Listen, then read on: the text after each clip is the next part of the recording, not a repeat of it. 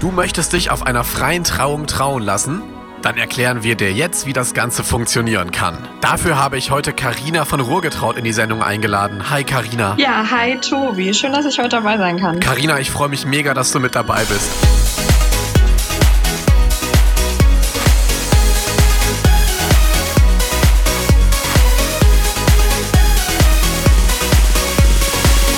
Schagen ist hier. Schön, dass ihr wieder mit dabei seid. Und heute möchte ich mich mal mit einem Aspekt der Hochzeit beschäftigen, der ganz am Anfang steht an diesem großen Tag. Und das ist eure Trauung. Und es gibt ja diverse Arten, sich trauen zu lassen.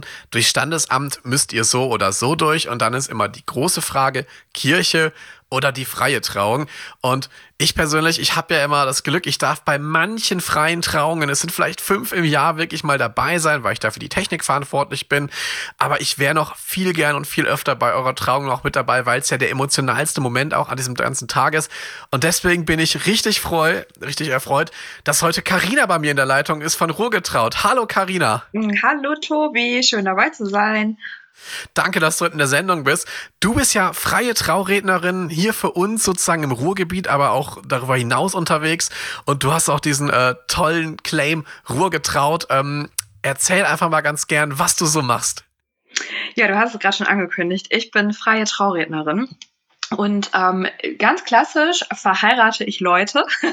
das ist immer das, was ich äh, erzähle, wenn mich sonst jemand fragt. Na, ich erzähle die Geschichte des Brautpaares und die damit endet an so einem großen Tag, dass die beiden Ja, ich will zueinander sagen. Ah, okay. Das, das heißt, ähm, in der Trauung erleben wir quasi nochmal das Zusammenkommen der beiden, ähm, ja, des Brautpaares, dass man also wahrscheinlich auch die ein oder andere witzige Anekdote erfahren darf, ähm, wie die beiden denn zusammengekommen sind. Absolut. Also ähm, stocksteif gibt's bei mir nicht. Ähm, ähm, die Paare entscheiden sich ja für eine freie Trauung, weil sie ja so ein bisschen steif ähm, aus der Kirche halt eben nicht wollen. Und ich versuche all die witzigen, all die emotionalen Dinge aus meinen Paaren rauszupopeln, um sie an dem Tag dann genauso zu präsentieren. Ich kann mir vorstellen, dass das durchaus nicht so ganz leicht ist, weil es gibt ja sehr, sehr extrovertierte Brautpaare, aber auch eher ruhige Brautpaare, ähm, die jetzt nicht direkt die wichtigsten Fakten für so eine Trauung erzählen.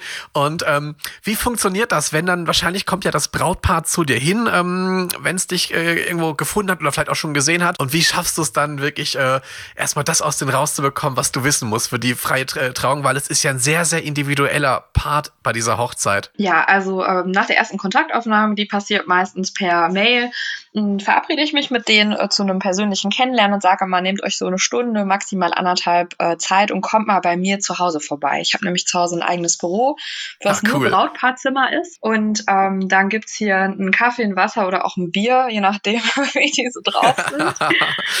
Und äh, dann dürfen die erstmal erzählen, was sie sich überhaupt vorstellen und wie der Tag aussieht. Das mache ich deswegen auch immer, weil mich natürlich selbst interessiert, wo heiraten die überhaupt, was haben die bis jetzt schon geplant und ähm, die werden dann ein bisschen lockerer. Also das hat natürlich den Hintergrund, dass die schon mal so ein bisschen ins Erzählen kommen. Und ähm, dann merke ich ja schon, was, was sind das für Menschen? Ne? Sind die aufgeschlossen? Haben die sich schon Gedanken gemacht? Sind die total schüchtern? Ganz oft sind die mega aufgeregt, wenn die hier sitzen. Obwohl die es gar nicht sein müssen. Ne? Dann bin ich immer so ein bisschen berührt, weil die dann echt zitternd hier ankommen und ich sage mal, Leute, ihr seid doch nicht beim Zahnarzt, ne? Also alles ist gut. Und ähm, dann kommt man aber schnell ins Gespräch und die merken, dass sie sich gut entspannen können und ja, dann äh, geht's eigentlich auch schon los. Ich finde, das ist ja eine total coole Atmosphäre, wenn man dann äh, bei dir entspannt sitzt und dann so ein Bier in die Hand bekommt. Ähm, wir müssen ja drei Biermarken nennen wegen der Schleichwerbung, aber was bekomme ich bei dir für ein Bier serviert? Da muss ich nachfragen. Äh, ja, äh, Schalker Mädchen äh, serviert gerne Felddienst. ich habe es mir gedacht, wenn ich nächstes Mal bei dir vor Ort bin, werde ich einen Kasten Stauderbier platzieren. Das ist ja unser Nein! Essener Bier. Äh, und damit wir noch einen dritten haben, in Bochum trinkt man ganz gern Fiege. Ähm, ja, sonst müssen wir das ja als Werbung Da kann ich auch mitgehen. Okay, also Stauder gibt's bei Carina nicht, wobei ich, ich glaube, wenn ihr vorher fragt, dann wird sie euch ein Sixpack dahinstellen. Das finde ich ja mega cool. Das heißt also, ich kann dich natürlich auch als äh, freie Traurednerin erstmal ganz äh, ungebunden quasi kennenlernen, weil ich denke ja, ich, ich kann mir auch vorstellen, das ist ja auch irgendwo eine Typensache, oder? Ähm, würdest du pauschal sagen, du kannst, also du kannst bestimmt jedes Brautpaar heiraten, aber ähm, wie, wie, siehst du das? Ja, absolute Typfrage. Also hier ist immer ganz klar, das erste Mal, dass die Paare vorbeikommen, ist total unverbindlich, total kostenlos und die können danach immer sagen, pass auf, du bist vielleicht eine nette, aber wir können uns das mit dir nicht vorstellen, weil genau dafür ist das erste Gespräch da, sich echt zu beschnuppern. Und ähm, ja, ich glaube, ich passe auch nicht zu jedem Brautpaar wunderbar. Und wir haben ähm, in NRW und im Ruhrgebiet vor allen Dingen das große Glück, dass wir hier viele, dass ich hier viele Kolleginnen und Kollegen habe, die freie Redner sind und die wirklich jede, jeden Charakter, jede, jede Brautpaareigenschaft auch mitnimmt. Also die, die es super romantisch wollen, da haben wir tolle Kolleginnen und die, die halt mhm. halt ein bisschen auf die Fresse wollen und Ruhrpott wollen, da haben wir auch ein paar von. Okay, und wo würdest du dich einordnen? Was bekomme ich bei Ruhrgetraut? Ich kann es mir denken, aber sag's gerne selbst mal. Also bei mir ist eher so auf die Fresse. Sehr geil. Das, es, es, es, passt ja auch total zu uns ähm, im Ruhrpott. Das Witzige ist ja, ich weiß nicht, ob du das schon mal erlebt hast, aber wenn wir Gäste auf den Hochzeiten haben, die von außerhalb anreisen, so aus dem bayerischen Raum oder aus Hamburg oder Berlin, die denken ja, dass wir hier noch so äh, Zechen hätten, dass hier alles voller Industriesmog wäre, ne? Absolut. Also die sind immer total überrascht, wenn man hier dann auf einer schönen grünen Wiese mit Apfelbäumen die freie Trauung macht. Und dann sagen die auch, also ich habe tatsächlich schon mal sowas gehört wie, oh, hier ist ja alles gar nicht grau in grau. So schlimm ist das ja hier gar nicht. Dann sage ich, ja, wir, wir können auch sehr schön. Aber ähm, die Gäste erwarten natürlich auch so einen gewissen Ruhrpotzlängen und du bist ja ruhrgetraut ähm, und ich kann mir gut vorstellen, dass du dann wirklich auch die so ein bisschen da abholst, oder? Ja, das ist auch mein Stil. Also ich rede ja äh, schon sehr pottisch, sage ich mal, so in der Alltagssprache. Da falle ich auch immer raus. Muss aber auch ganz ehrlich dazu sagen, damit das nicht so rüberkommt, ich versuche mich an sehr gutem Hochdeutsch auch während der, während der Trauung, weil es manchmal auch einfach nicht passt. Ne? Da müssen wir auch ganz ehrlich sein. Es gibt Momente, von denen man in den Trauungen erzählt und vor allem die emotionalen Sachen, hm, da passt der Potslang nicht. Aber ich glaube, das kriege ich gut, ähm, kriege ich einen guten Rahmen drum. Ja, de definitiv. Also ich sag mal, nur weil man vielleicht also diesen Slang mal drauf hat, heißt das ja nicht, dass man das ähm, so, dann durchgehend so abzieht, weil das, das ist ja auch unsere Aufgabe als Hochzeitsdienstleister, dieses Feingefühl zu haben, das Ganze in so ein gewisses Setting reinzusetzen, hinterher aber dann natürlich auch äh, alles wirklich top seriös irgendwo zu gestalten. Äh, wir sprechen ja gleich dann noch über die Inhalte der freien Trauung. Ähm, da variiert man ja wahrscheinlich auch so ein bisschen. Das heißt, ich bin also ähm, beim Kennenlerngespräch und ähm, da kann ich wahrscheinlich auch meine Wünsche oder Vorstellungen, äh, was, was mir wichtig ist, äh, dir erstmal nennen. Wie, wie geht's dann weiter? Also ich sage dann, hey, Karina, ähm, äh, dich möchte ich auf hier, ich möchte, dass du uns traust. Ich finde, das ist ja auch mega spannend, weil du bist ja sozusagen der Ersatz der kirchlichen Hochzeit, oder? Mm, ja, also ich sage mal dazu, ich bin keine Theologin und deswegen maße ich es mir auch nicht an, irgendwas von Gott zu erzählen. Ne? Das finde ich, das soll ruhig denen überlassen werden, die es studiert haben die da auch ein Auge und ein Ohr für haben.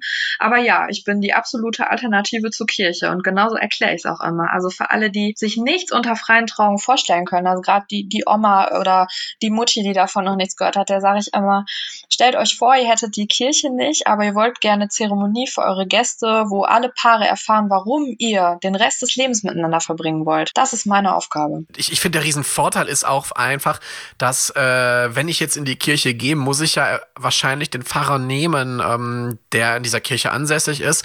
Und ähm, bei dir, ich habe ja die freie Wahl. Ich kann, du bist ja nicht an eine Location gebunden. Ich kann dich ja wahrscheinlich überall hinbestellen. Absolut. Also vom eigenen Garten bis hin zu am Strand auf Mykonos. Ich komme für euch überall hin. Okay, was war so bisher, ich sag mal, das Weiteste, wo du hinreisen durftest oder dabei warst? Ja, tatsächlich gerade schon erwähnt. Das fiel mir als erstes ein. Ich war letztes Jahr auf Mykonos. Okay, das heißt, du fliegst dann wirklich komplett rüber für diese Hochzeit, um dann die Gäste dort zu trauen?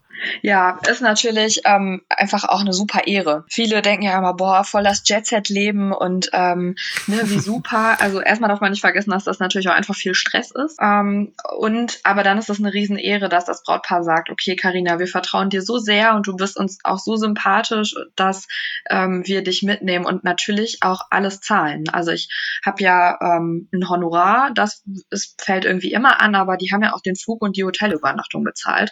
Und ich finde, das schon an Wertschätzung ähm, viel größer kann man es eigentlich gar nicht kriegen. Finde ich total, da wird's mir auch total warm ums Herz, wenn du das einfach mal überlegst. Ihr kennt, ihr lernt euch ja wahrscheinlich auch so ein, zwei Jahre vor der Hochzeit kennen und dann sagt dieses Brautpaar, hey, ähm, wir heiraten aber gar nicht hier und Karina, wir würden dich einfach gerne mitnehmen. Das ist ja mega. Ja, absolut. War auch für mich, also ähm, ja, kann ich gar nicht anders sagen. Da kriege ich auch jetzt noch Gänsehaut. Fand ich super. Also ist einfach ganz toll die, die Brautpaare erwarten da natürlich auch einiges von dieser Trauung.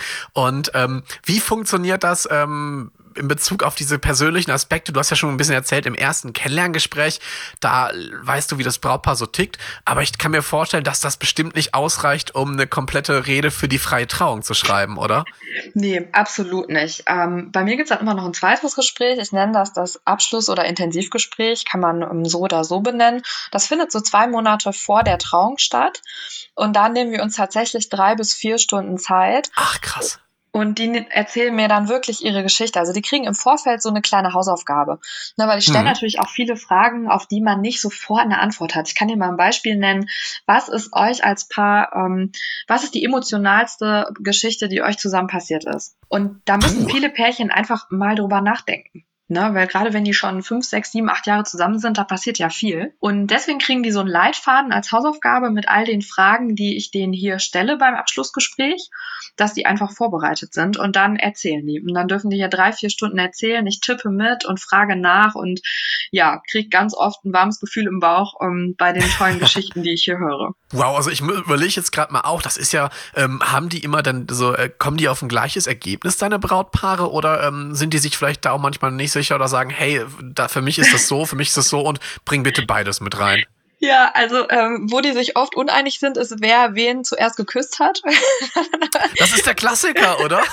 das fängt schon an, oder wo jetzt genau das erste Date war und da nutze ich auch beides. Ne? Also ich sage dann in der Rede auch gerne, man ist sich nicht sicher, wer hier wen geknutscht hat, ähm, aber wichtig ist, dass es passiert ist. Genau, und auch bei den emotionalen Geschichten, da verbindet natürlich jeder was anderes mit. Oft ist es natürlich für die Mädels der Heiratsantrag, der dann auch sehr emotional war und äh, für die Jungs eine ganz andere Sache. Und da gucke ich immer, dass ich beides äh, mit einbaue. Würdest du sagen, dass ähm, mehr Männer den Heiratsantrag machen oder ähm, ist das auch mal umgekehrt? Es ist jetzt keine empirische Studie, aber ja. okay, also das, ich, ich, ich höre das immer von meinen ähm, Bräutigam dann auch, ähm, wie aufgeregt die sind und manchmal sagt dann die Braut, ja, also ich habe eigentlich erwartet, dass mal langsam sowas kommen müsste, aber manchmal ist es wahrscheinlich auch völlig unvorbereitet und du kriegst das ja noch viel mehr ab. Erzähl mal. Also alles dabei. Also es sind die Geschichten dabei, das muss man fairerweise auch sagen, wo sich Brautpaare einfach zusammen entscheiden zu heiraten wo es dann keinen okay. richtigen Antrag gab. Die gibt's auch immer noch. Sind auch gar nicht so wenige. Dann ist die überwiegende Zahl das Beispiel, was du gerade genannt hast, mit da, vor allen Dingen die Braut wartet jetzt schon ein halbes, ein Jahr, schon zwei Jahre und jeder Urlaub, jede Freundin fragt, na, ihren nächsten Urlaub muss er dir sicher den Antrag machen und er macht ihn einfach nicht. auch das kommt vor. Ähm, und dann gibt's aber auch noch die Momente, wo wirklich ähm, der Antrag ganz überraschend ähm, passiert, wo die Braut auch wirklich nicht mit gerechnet hat. Also die gibt's auch immer noch. Das sind sicher so 20, 30 Prozent. Genau. Okay, ich habe letztens äh, mit einem guten Freund unter, äh, mich unterhalten, der schon verheiratet ist.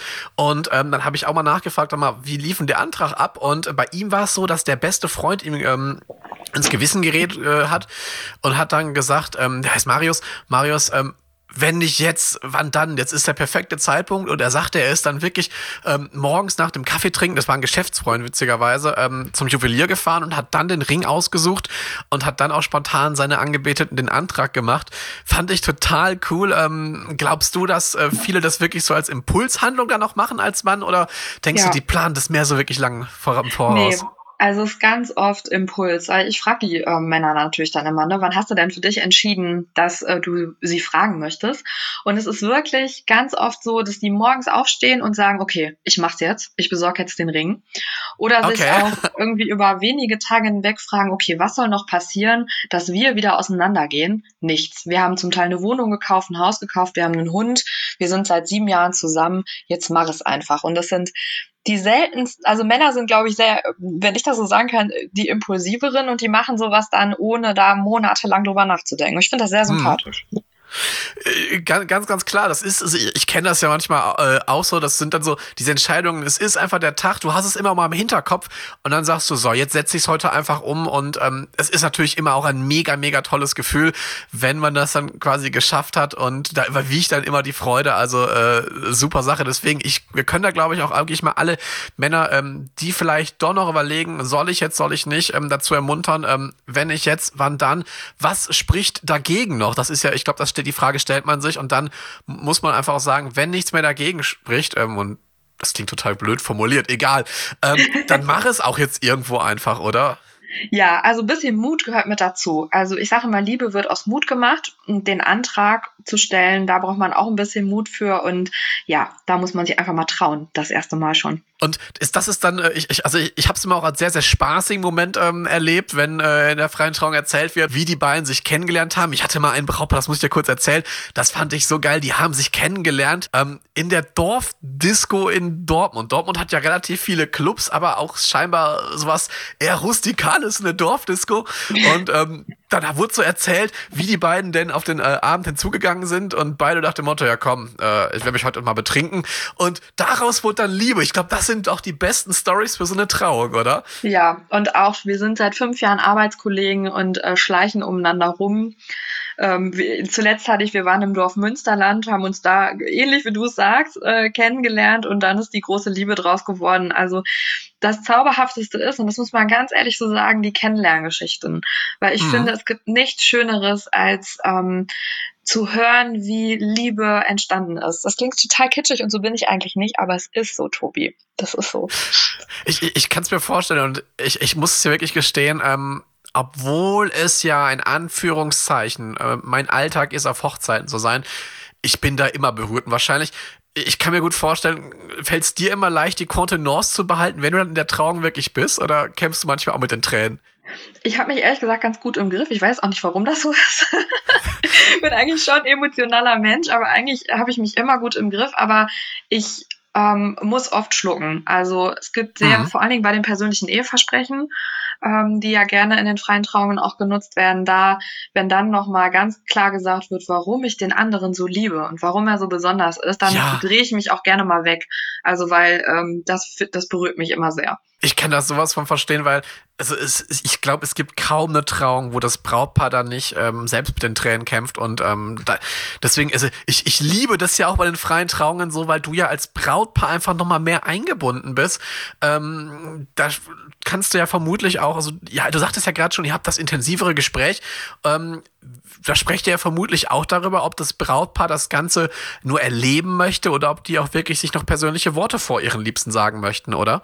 Ja, ich sage auch mal, 98 Prozent von dem, was ich erzähle, habe ich noch nirgendwo anders erzählt. Also es ist wirklich nur eure Geschichte, die Geschichte des Brautpaares und das, der emotionale Höhepunkt oder das i-Tüpfelchen jeder freien Trauung ist das persönliche Eheversprechen. Aber um das auch mal direkt einzuwenden, ähm, wenn ich mich unwohl damit fühle, weil es gibt ja Leute, die sagen, boah, ich kann nicht gut vor Leuten reden, da habe ich irgendwie Tage vorher noch Bauchschmerzen und ich bin doch eh schon so aufgeregt, dann ähm, darf man das auch lassen. Also ich überrede niemanden, sich was zu sagen, wenn äh, zwei Tage vorher Magen-Darm ausbricht, weißt du? Das bringt mhm. ja nichts. Ähm, deswegen, dann kriegen wir es anders hin. Dann schreibt ihr euch Briefe, wir packen die in eine Kiste, ihr lest euch die am ersten Heiratstag, ähm, Hochzeitstag vor. Ähm, ich pack das in meine Rede so zusammen, als wenn ihr euch das gesagt hättet. Also da gibt's tausend Möglichkeiten, wenn man sich das nicht zutraut. Das ist ja perfekt. Das heißt, ähm, ich habe äh, wirklich die freie Wahl sozusagen, auch wie diese Trauung ablaufen wird und vor allem, wie ich als Brautpaar selbst mit eingebunden werde.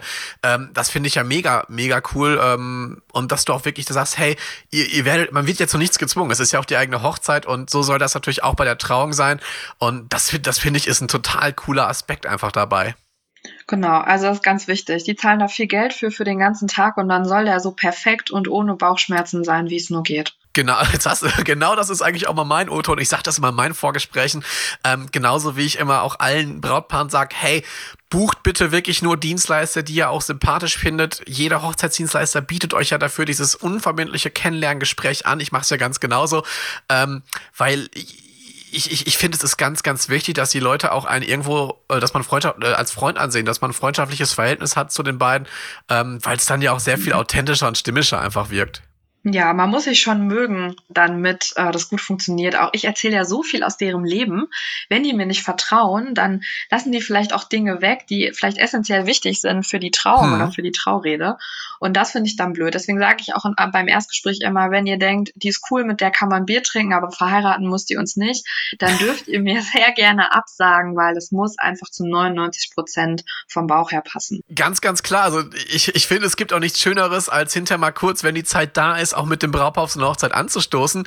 Ähm, freie Trauung ist ja noch so ein Konzept, Karina, das gibt's ja noch nicht so lang. Also ich wurde, glaube ich, das erste Mal 2014 mit dem Konzept äh, aus, äh, habe ich äh, Berührungspunkte gehabt. Seit wann machst du das Ganze denn und ähm, wie gehen denn Gäste mit der freien Trauung um, äh, die das ganze Konzept so gar nicht kennen, die vielleicht auch dieses klassische Bild der Kirche im Kopf haben? Also ich mache es jetzt ähm, seit ja, boah, schon das vierte Jahr, seit 2015 habe wow. ich irgendwie angefangen. Aber bin jetzt so gesehen in der vierten Saison und habe auch schon einiges erlebt. Unter anderem natürlich vor allen Dingen immer noch. Und das ist auch ganz klar Omas und Opas, die sagen, ach nee, ich hätte mir das eigentlich lieber in der Kirche gewünscht und ich kann damit so überhaupt nichts anfangen. Mhm. Und ähm, ja, das ist äh, schwierig, aber ich muss dir ganz ehrlich sagen, immer dann, wenn ich schon im Vorfeld gehört habe, Oma war da nicht ganz so einverstanden mit, dann äh, habe ich im Nachhinein geguckt, ob ich Kontakt zu Oma kriege nach der Trauung oder sie ist sogar auf mich zugekommen und hat gesagt, ach ja, das war aber doch sehr schön. Ne? Also das ist, ach, cool. weil es einfach so persönlich ist. Das kann einem keine Kirche bieten. Und ich sage immer, wenn euch Gottes Segen wichtig ist, dann ist die Kirche auf jeden Fall der richtige Ort. Ne?